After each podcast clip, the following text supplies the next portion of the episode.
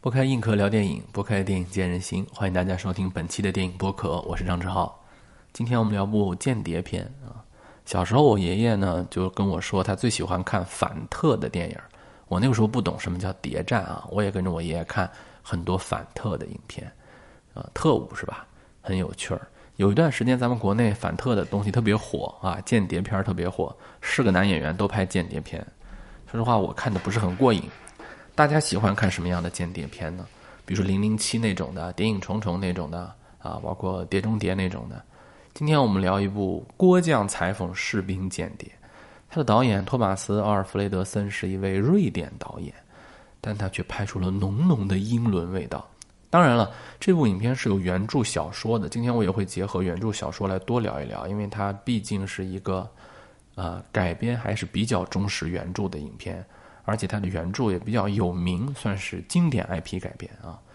后来我想啊，可能因为我也分不太清楚北欧风和。英伦风是吧？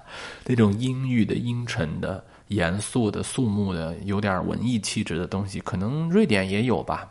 啊，更重要的是，这部片子简直就是，哎呀，怎么说来着？少长咸集啊，群贤毕至。英国演员几乎全部，尤其是男演员啊，能叫出名字的大部分都在啊，像加里奥德曼、克林菲斯啊啊，这咱们都老一辈的啊。当然还有约翰赫特啊，这都老一辈。包括咱们比较熟悉的新晋啊，像卷福啊、汤姆哈迪呀，还有很多的角色演员拍都很好。包括在那个前两年的漫改的谍战片嘛，漫改谍谍战片，就是叫什么来着？突然给卡住了。特工学院啊，里头不是还有马克斯特朗吗？我原来特别分不清楚马克斯特朗和斯坦利图奇，因为他们老有那个光头的角色啊。包括很多我们混脸熟的那种，常在历史剧呀、奇幻剧呀当中经常见到，像托比·琼斯啊，《哈利波特》里面他也有啊，《全游》当中的赛伦·希德是吧？这都是经常在英伦的剧当中演的，叫什么老戏骨配角吧？所以整部戏从演员到小说气质浓浓的英伦风，但其实这个东西它还不光是英伦风，各位朋友，它有一种冷战风。啊，什么叫冷战风？其实间谍片啊，最黄金的时刻就是在冷战期间，对吧？冷战冷战完了就是不能直接开战，那就要靠间谍，靠私下的这个东西。其实像零零七啊，像这些比较经典大热的冷战 IP 啊，它也是间谍 IP。不能动武，只能暗地较劲儿，那就给作家们发挥了极大的空间。我们重点的说一下这部影片的原著小说啊，约翰·勒卡雷这个作者，约翰·勒卡雷呢，他不是本名，你说知道啊？这作家们，不都有艺名吗？对不对？艺名他也不是艺名，笔名啊，比如鲁迅这笔名，对不对？阿城这笔名，他也不是笔名，他是什么名呢？他叫曾用名。也，你这叫什么名儿？他是一个间谍用名。这部小说的作者，同名小说《郭将裁缝士兵间谍》同名小说的作者约翰·勒卡雷的原名叫大卫·康威尔，他就是英国情报机构的特工。但他做特工的时候啊，没有他做作家的时候那么成功吧？啊，不太成功，早就被除名了。但不管如何，各位，那做过特工的和没做过特工，咱们坐这儿想编一个特工，那能一样吗？那肯定不一样啊，是吧？你下过古墓的，你去写，甭管是写考古题材，还是那那那些神神鬼鬼的题材，和你只去过博物馆的，那那就不一样嘛，对吧？甭管你干到什么程度，你只要去过和没去过就是不一样。你在墓道当中，真正的墓道当中，你闻着土腥味儿，你看到过刚刚出土的壁画，和你去博物馆看到壁画，我跟我跟大家负责任的说，天壤之别，天壤之别。我曾经就有过这样的体会。我上学的时候，我参加过一个北朝壁画墓的发掘研究工作。后来很长一段时间，我不在这个圈里头干了。有一年呢，我去逛博物园、逛博物馆，正好呢，那个壁画被一比一复制出来。哎，不是复制，应该就是实物切割，然后再啊，经过特殊成像，他做了一个那样模仿的、模仿地宫的那么一个博物馆的陈列啊。然后我去看，想找回一点当年青春时候的记忆，完全不同。完全不同，那个感觉冲击力完全不同，包括实物的文物也是这样。你在墓室当中看到的，跟去博物馆当中完全不同。所以我特别理解你干过特工，对吧？你去过冷战时期的苏联，对吧？你干过这样的事情，这那那写出来的东西完全就不一样。而他的真名，人家小说出版的时候啊，外交部情报机构都要先审一下，因为你毕竟干过这个事儿。你现在写小说了，会不会泄密呀？啊所以逼着你必须要隐去自己的真名啊。所以他这个名字是为了发表小说曾经间谍经历啊，逼着他换了一个名字。一九六四年的时候，他就已经离开这个特工的系统了，他就成了一个职业的作家了。而《郭将裁缝士兵间谍》是在冷战如火如荼的七十年代初啊出版的。它讲述的其实就是一位叫做乔治·史麦利的这么一个特工吧。当然，主人公不止他一个，这是个群戏啊。他要寻找一个内鬼，就抓内鬼的故事啊。就是有一个苏联间谍潜伏在英国的情报系统，要把他揪出来。那前两天我看了一部韩国的影片，叫《狩猎》啊，鱿鱼游戏的男主角演的啊。当然，人家拍过很多片子了哈。我说鱿鱼游戏男主角是因为。大家可能由于游戏比较火爆，大家都知道他啊。他的导演导演处女作吧，应该是讲的也是这个故事。有一个北朝鲜的间谍混入了南朝鲜，对吧？他要抓，就就大概就这么一个故事啊。有时间我们来说说这个《狩猎》吧。我很喜欢《狩猎》这部影片啊。韩国的政治惊悚片也是哇，也是没谁啊，啥都能拍啊，看得我那叫一个羡慕，对吧？回来我们再说韩国那部片子。我们今天先说英国的这部片子啊。这部影片让我想起了沙婆。说实在的，从小说到电影都让我想起了沙婆。阿加莎·克里斯蒂，他为什么叫本格推理学派啊？他就是不把读者的智力看得特别低，那就是尊重读者。我把信息完整的在小说当中给你透露，只要你够聪明，你就能跟小说当中的侦探。小东的 Polo 啊，或者是你能跟他拥有同样的信息源、相等的信息视角，你都不用看结局，你就可以推理出来谁是凶手。这部小说间谍小说，它的格调阿加莎·克里斯蒂是一样的，它也是把线索像碎片拼图一样散落在小说的各个角落。但是它比本格推理学派更厉害的是什么呢？咱们只要看过那种本格推理学派的小说，咱们就都知道啊，就是它散播这个线索的时候，它不是平均分配，比如说每一章都有线索，它不是，而且它的那个比例也不大。换句话说呢，破案需要的线索在之前的情节推动当中，大概占到百分之三十，这就算了不得了啊，这算了不得了。其实用不着百分之十五就够破案了，对吧？是这部间谍作品，它毕竟是间谍小说，它不是破案小说，对吧？它不是那个推理小说，它散播线索的密度之大，细节之丰富，比例之高，是远超于《杀破》的。啊，有啥说啥，咱不是说拉踩啊。当然，这也不是一个评价好作品坏作品的一个标准，只是说这两个区别。咱们老说烧脑，烧脑，很多人以为烧脑就是搞出一些大词儿，你也不懂，你下来得做功课。我认为这个不叫烧脑。你比如说，我举一个例子啊，就是前两年有一部说是特别烧脑的，叫《信条》啊，诺兰的那个《信条》，咱们之前也聊过那个《信条》。哎，我忘了聊过没有？没有聊过，咱们聊一聊《信条》。它那个就不烧脑，为什么呢？首先。很多人觉得《信条》烧脑，是因为它里面说的什么熵增啊、熵减啊，很多概念，你需要影片外的背景知识储备，这叫啥烧脑啊？这不叫烧脑啊，这跟影片本身没关系啊。比如说，我拍一个历史题材的影片，我讲的那些人都是你没见过的历史的小人物。哎呀，我看这部影片需要知道很多背景外的历史梗，这叫啥烧脑？这不叫啥烧脑。第二个，为什么说有人觉得《信条》那样的影片烧脑？是因为它是通过影片当中的信息量的密度大，来让你觉得好像有点喘不过气的那种烧脑，就是它快，你知道吧？啊，它在很有限的时间内给你爆炸量的堆积信息，但这些信息它不是需要你去破案呀，或者干嘛的，不需要。它就是故意造成一种让你的信息窒息感。你这个玩意儿很简单，你摁个暂停就解决了。当然，看电影不能摁暂停啊，影院观影是不能按暂停的。所以你就欺负你不能按暂停嘛。但是我们知道读小说，那你可以随便按暂停啊，不但可以按暂停，还可以往回翻呢，是不是？读小说你能管得着我的阅读速度吗？对不对？像郭将这样的小说，包括影片当中啊，他埋下了那个细碎的梗啊。是你即便慢放，你即便是暂停倒放，你如果不细心发现，你也发现不了的。而且这部烧脑的他作品，他不像诺兰那个，像很多都是他我先交代事情啊，我一部影片我先交代设定啊，你必须理解了我交代的设定，才能看我后面的大场面。比如说我先交代我怎么时光的。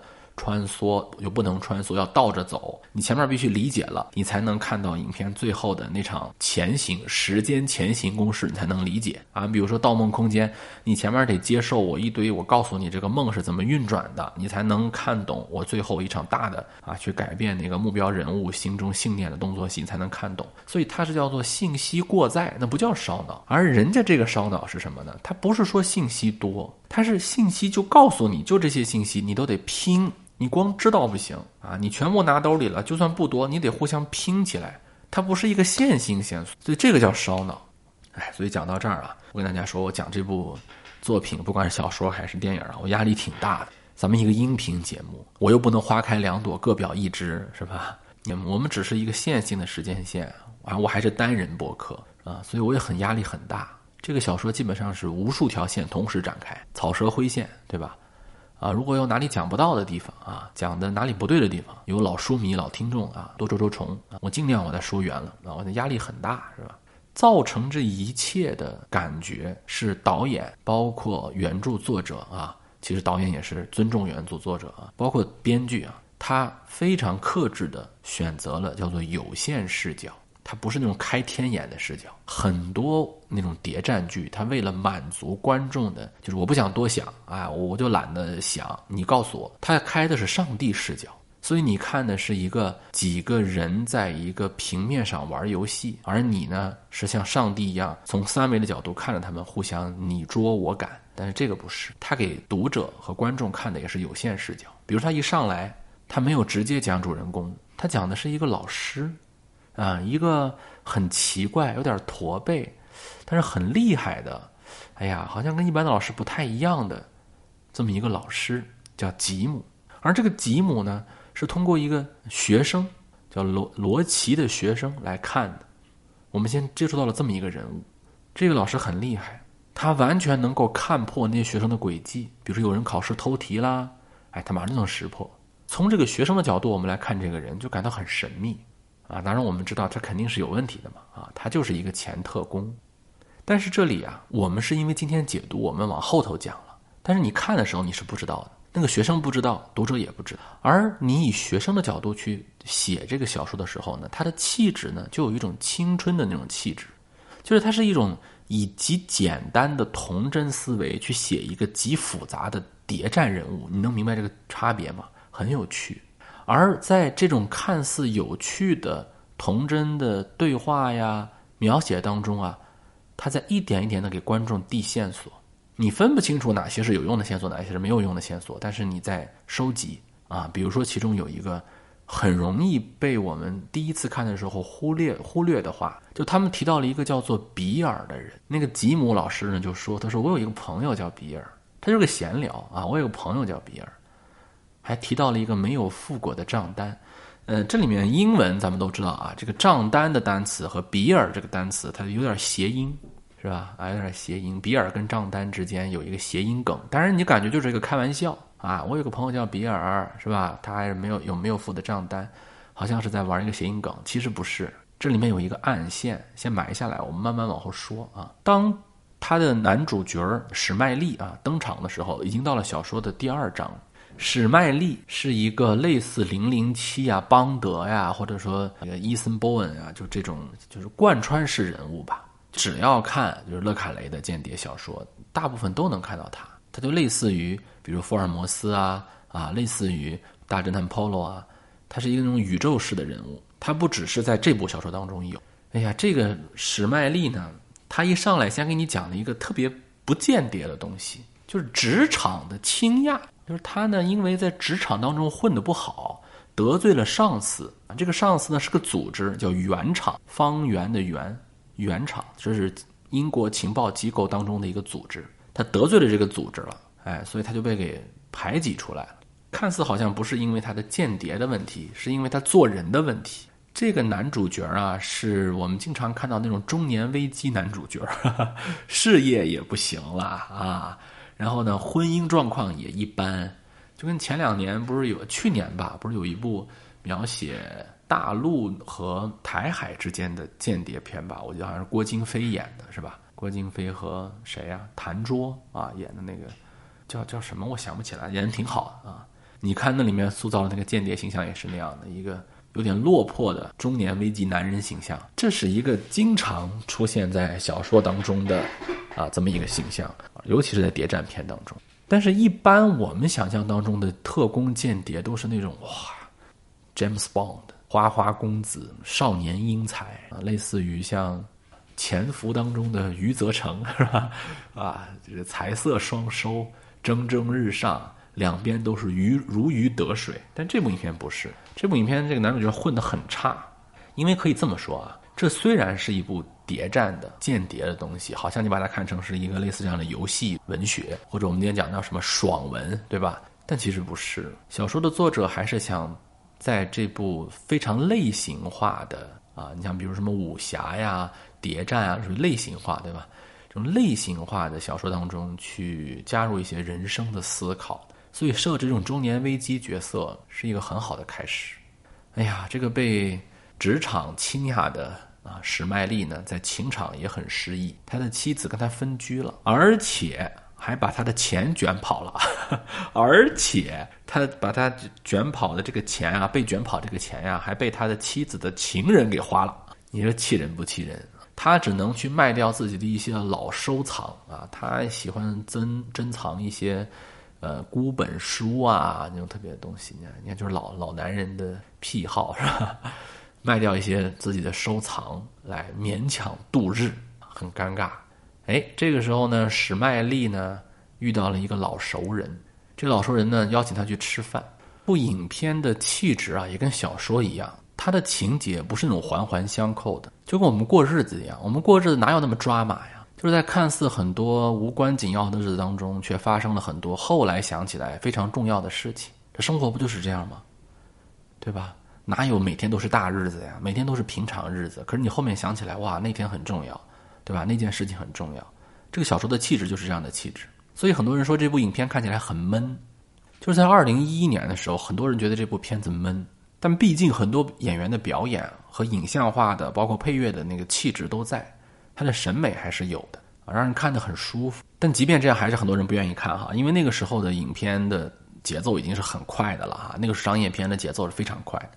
但是你看到今天，已经二零二二年，是一个短视频的时代，哇，几秒钟就要一个梗，几秒钟就要一个笑点，就要一个什么情绪点，这种两个多小时的影片，很多人就看不下来啊。这个小说也是，很多人就看不下来，这是我们的损失。这种颅内的高潮、阅读的快感，它必须要通过延迟满足才能获得。时间坚持的越久啊，其实后面获得的那个快感是越多的。你简单的那个刺激啊，其实一般，很一般。时间长了就索然无味了，就提起不了那个兴趣了。所以我们还是要学会要延迟一些这个时间，啊，尽量的享受时间长一点的这个高潮快感，对吧？这部影片刚才我说了。他在写线索的时候是绵密的、匀速的，几乎散落在各个地方。比如说，一个失忆的老男人碰到了一个他不太想碰到的、让他很心烦的老熟人，你不觉得这是一个特别重要的情节？因为那个主人公也觉得他不想碰到他啊，给人的感觉是很丧。他被邀请去参加一个他自己也不太想去的一个饭局，在整个小说无精打采的、浑浑噩噩的这个气氛当中，哎，重要线索来了。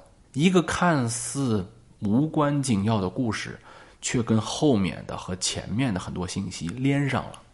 史麦利的老上司，代号叫老总的这个人，就是他把史麦利从英国的情报机构原厂这个组织当中踢出去的。但在很多闲聊的对话当中，我们看得出来，不光是他一个人。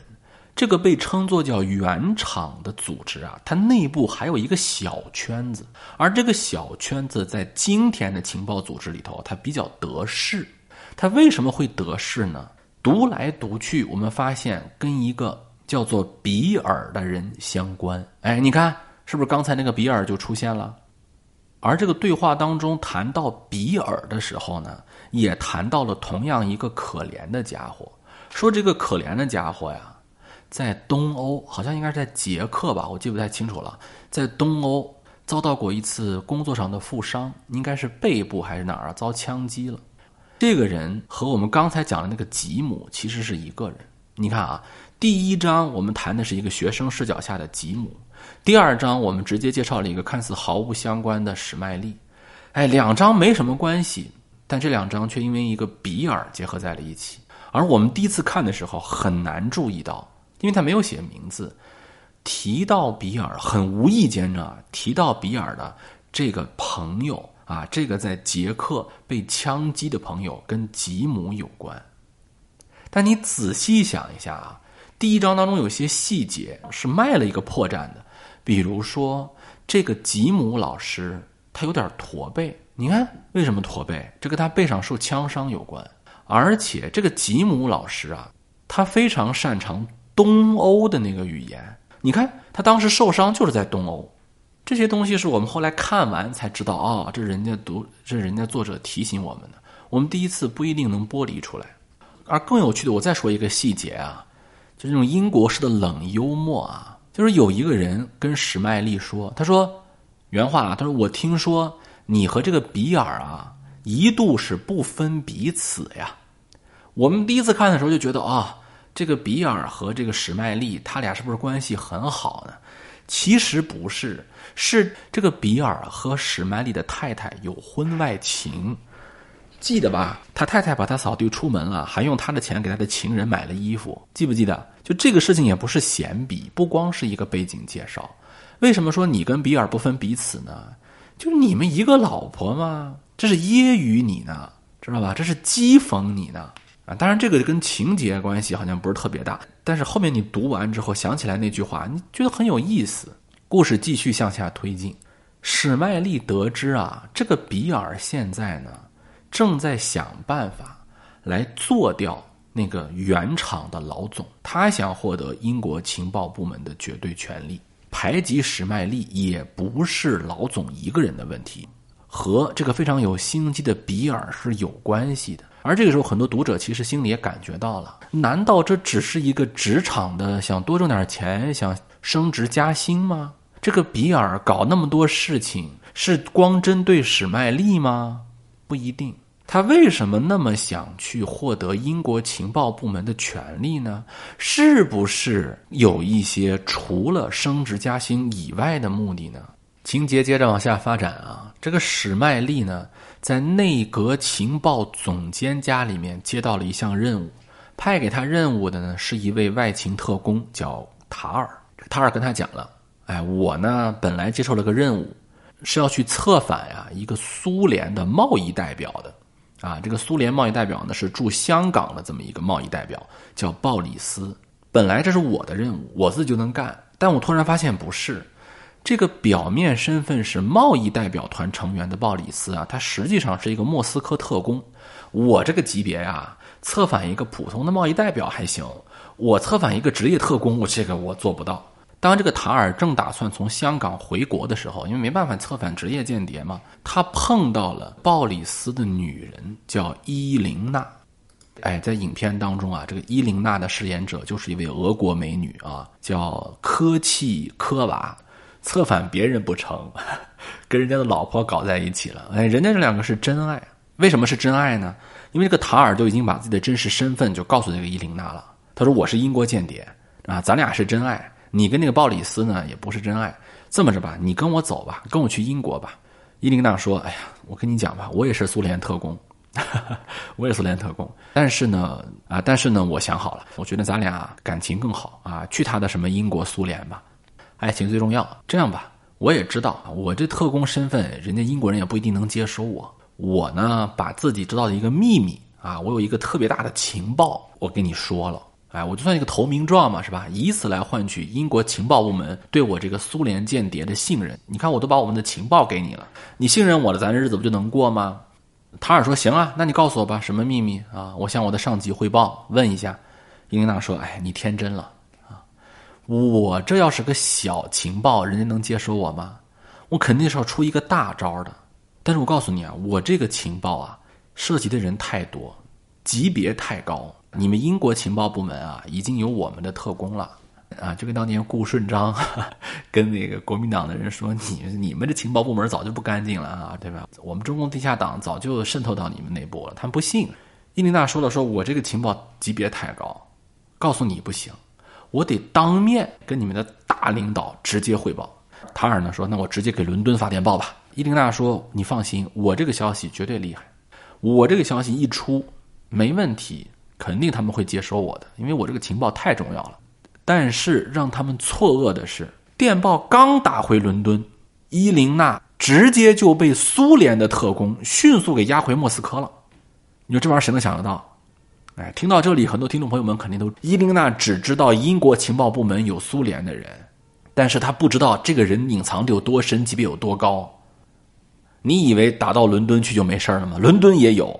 在伊琳娜被抓走之后，塔尔发现伊琳娜日记当中。写了这个事情，他说就在你们英国情报部门原厂这个组织的高层中，有莫斯科中心派来的特工，代号叫鼹鼠，而这个鼹鼠啊，他是个双面间谍，啊，两边的情报他都知道。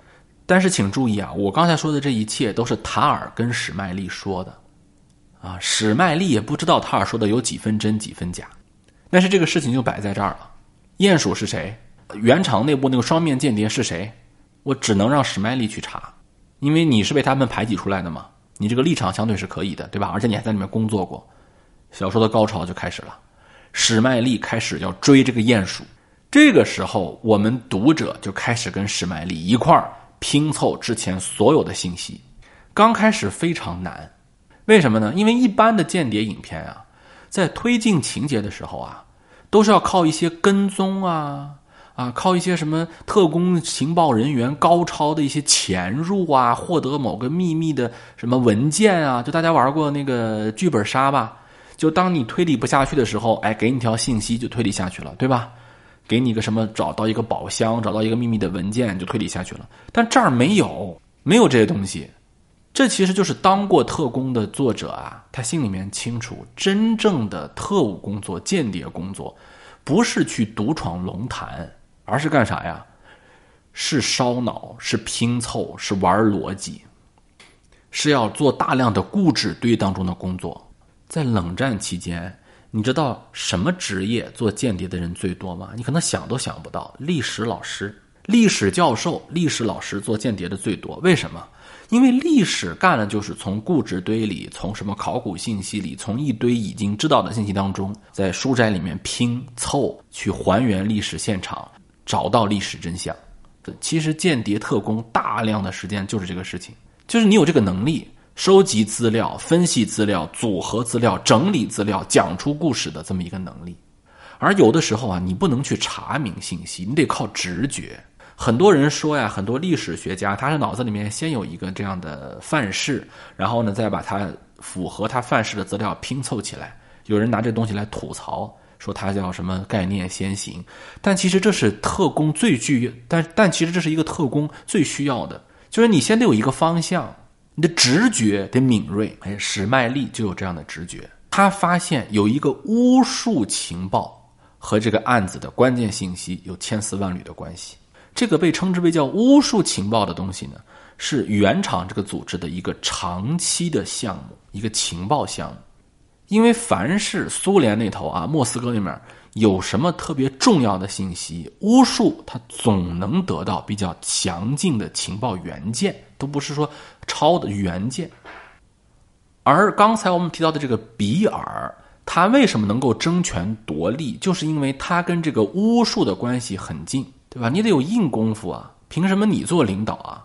他经常能从巫术那里获得非常重要的情报信息。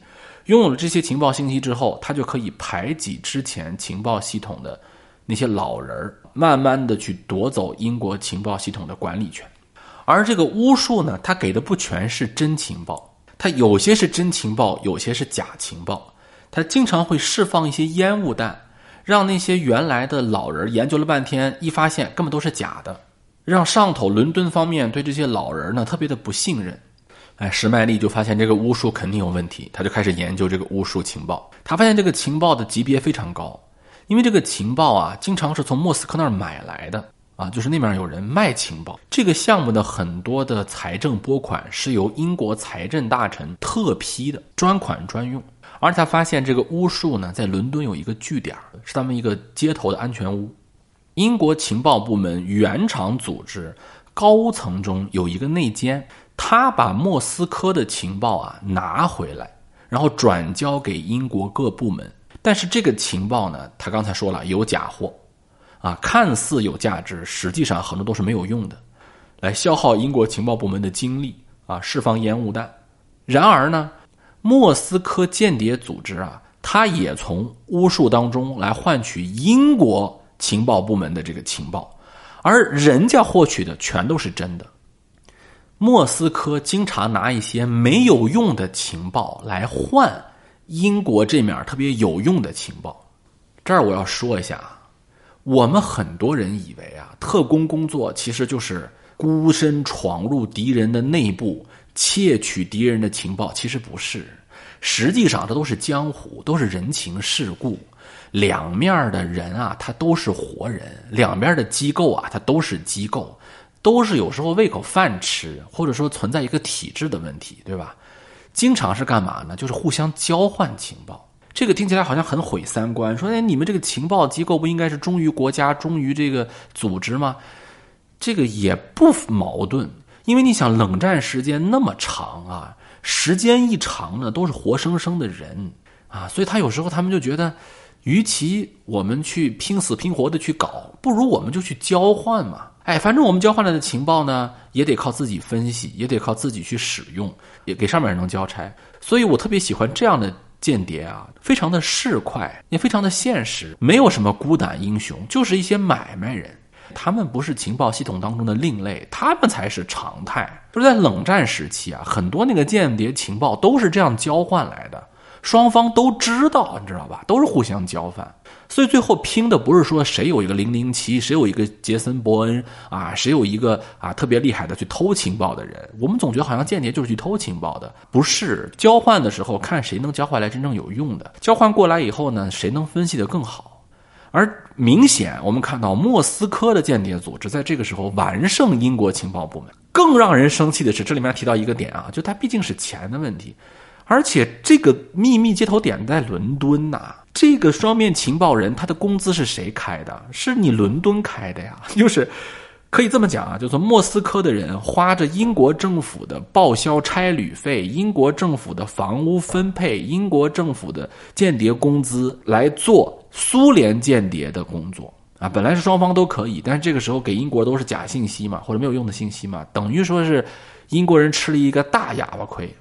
就咱们第一章一开始说那个老师，对吧？那个吉姆老师，他以前是英国部门派往捷克、派往东欧的那个比尔啊，是他的好朋友，两个人是有私交的。但是我们能看得出来，这里面有一个人是苏联间谍，大概率就是这个比尔了。英国情报部门的这个高层啊，他意识到啊，这个怎么总是这样呢？他就感觉到有内奸，他就派这个吉姆去查，所以吉姆是第一个去查的人。史麦克都是第二个、第三个了。这个吉姆很厉害，马上就要查到了。人家莫斯科人得知了，说让你来捷克拿情报，其实是给你下了一个套啊，让你吉姆来说要告诉你鼹鼠是谁，告诉你那个双面间谍是谁啊，巫术情报是怎么回事。但其实是骗你呢。背部中枪的吉姆险些被杀，但是这个时候呢，比尔出来救了他啊。他们毕竟有私交，哎，这个地方就一份温情了。比尔跟吉姆呢，他们虽然是各为其主，但他们毕竟是好朋友，所以这个时候，作为职业间谍的比尔呢，他表现的不职业了。他觉得我不能看着我的好朋友死。有人觉得很矛盾，是吧？确实很矛盾，因为其实这个陷阱是比尔亲自设的。是他去告诉莫斯科，哎，吉姆要去捷克了啊，他要查出来鼹鼠是谁了啊！我这个朋友是非常厉害的，他非常清楚，他这个朋友的观察力极强，所以这个陷阱是他挖的。可是他又要去救他，有人觉得这个东西太狗血了吧？这个不狗血，很正常。有人说这儿没逻辑，很好理解，就是日久生情嘛。小说当中没有直接写，毕竟大家想一想啊，那是一个七十年代的小说，这儿我也不苛责人家作者了啊。但在电影当中，它已经是二零一一年电影了，他给这儿加了一个情节，这小说当中没有的，但是我觉得加的挺好。他说这个比尔跟吉姆之间啊，应该是一对恋人，啊，同性恋恋人。啊，你像七十年代这个没法说，对吧？但是在二零一一年的时候，这个可能就相对来讲，呃，就合理一些。还有人说不对了啊，同性恋恋人，你刚才不是说比尔勾引史麦利的老婆吗？对呀，同性恋恋人为什么要勾引别人的老婆呢？大家应该能理解，这就是心理战。强大如比尔者知道史麦利要调查他。我要攻破敌人的心理防线，首先要扰乱他的后方啊！我先我先去勾引你的妻子啊，让你心烦意乱。而且大家想想啊，我勾引你妻子以后，你对我会产生一种情绪，这个情绪叫做厌恶，而这种厌恶的情绪其实是一种保护色。什么意思啊？你看，这就是心理啊专家。我先在你这儿占一个人设，我这个人设是一个花花公子。是一个爱玩办公室政治、喜欢争权夺利啊，喜欢美女、喜欢女色的，而且还勾引到你老婆头上的啊，这么一个这么一个人，你再去怀疑谁是双面间谍的时候啊，哎，你就不考虑我了，或者说你就会觉得灯下黑了，能明白吗？这就是把这个心理研究透了。没错，刚才那个伊琳娜被捕也是比尔所做，但是这个时候啊。毕竟主人公还是有光环的哈。这个史麦利呢，他想了一个这么一个招啊，他叫将计就计。史麦利呢，告诉塔尔，你在巴黎发一个电报回来，这是故意的，你就是故意引对方出动。因为史麦利发现啊，只要发生什么事儿的时候啊，他们英国情报部门啊，总会发生一系列的混乱，然后这个鼹鼠啊，把这个双面间谍他就会会面。这个时候，我们就会我们就会顺着比尔。抓到莫斯科的那帮人，啊，总体来说就设了一个套。小说最后，比尔被捕，当场被捉，因为这个人知道的东西太多了，而且他是英国情报部门的一个丑闻，可以说这个人是必须死的。小说没有直接写，很有可能杀死比尔的人就是他当年舍命相救的吉姆。哎，这就是一个轮回啊！你当时救了你的好兄弟，但是你的好兄弟现在又杀了你。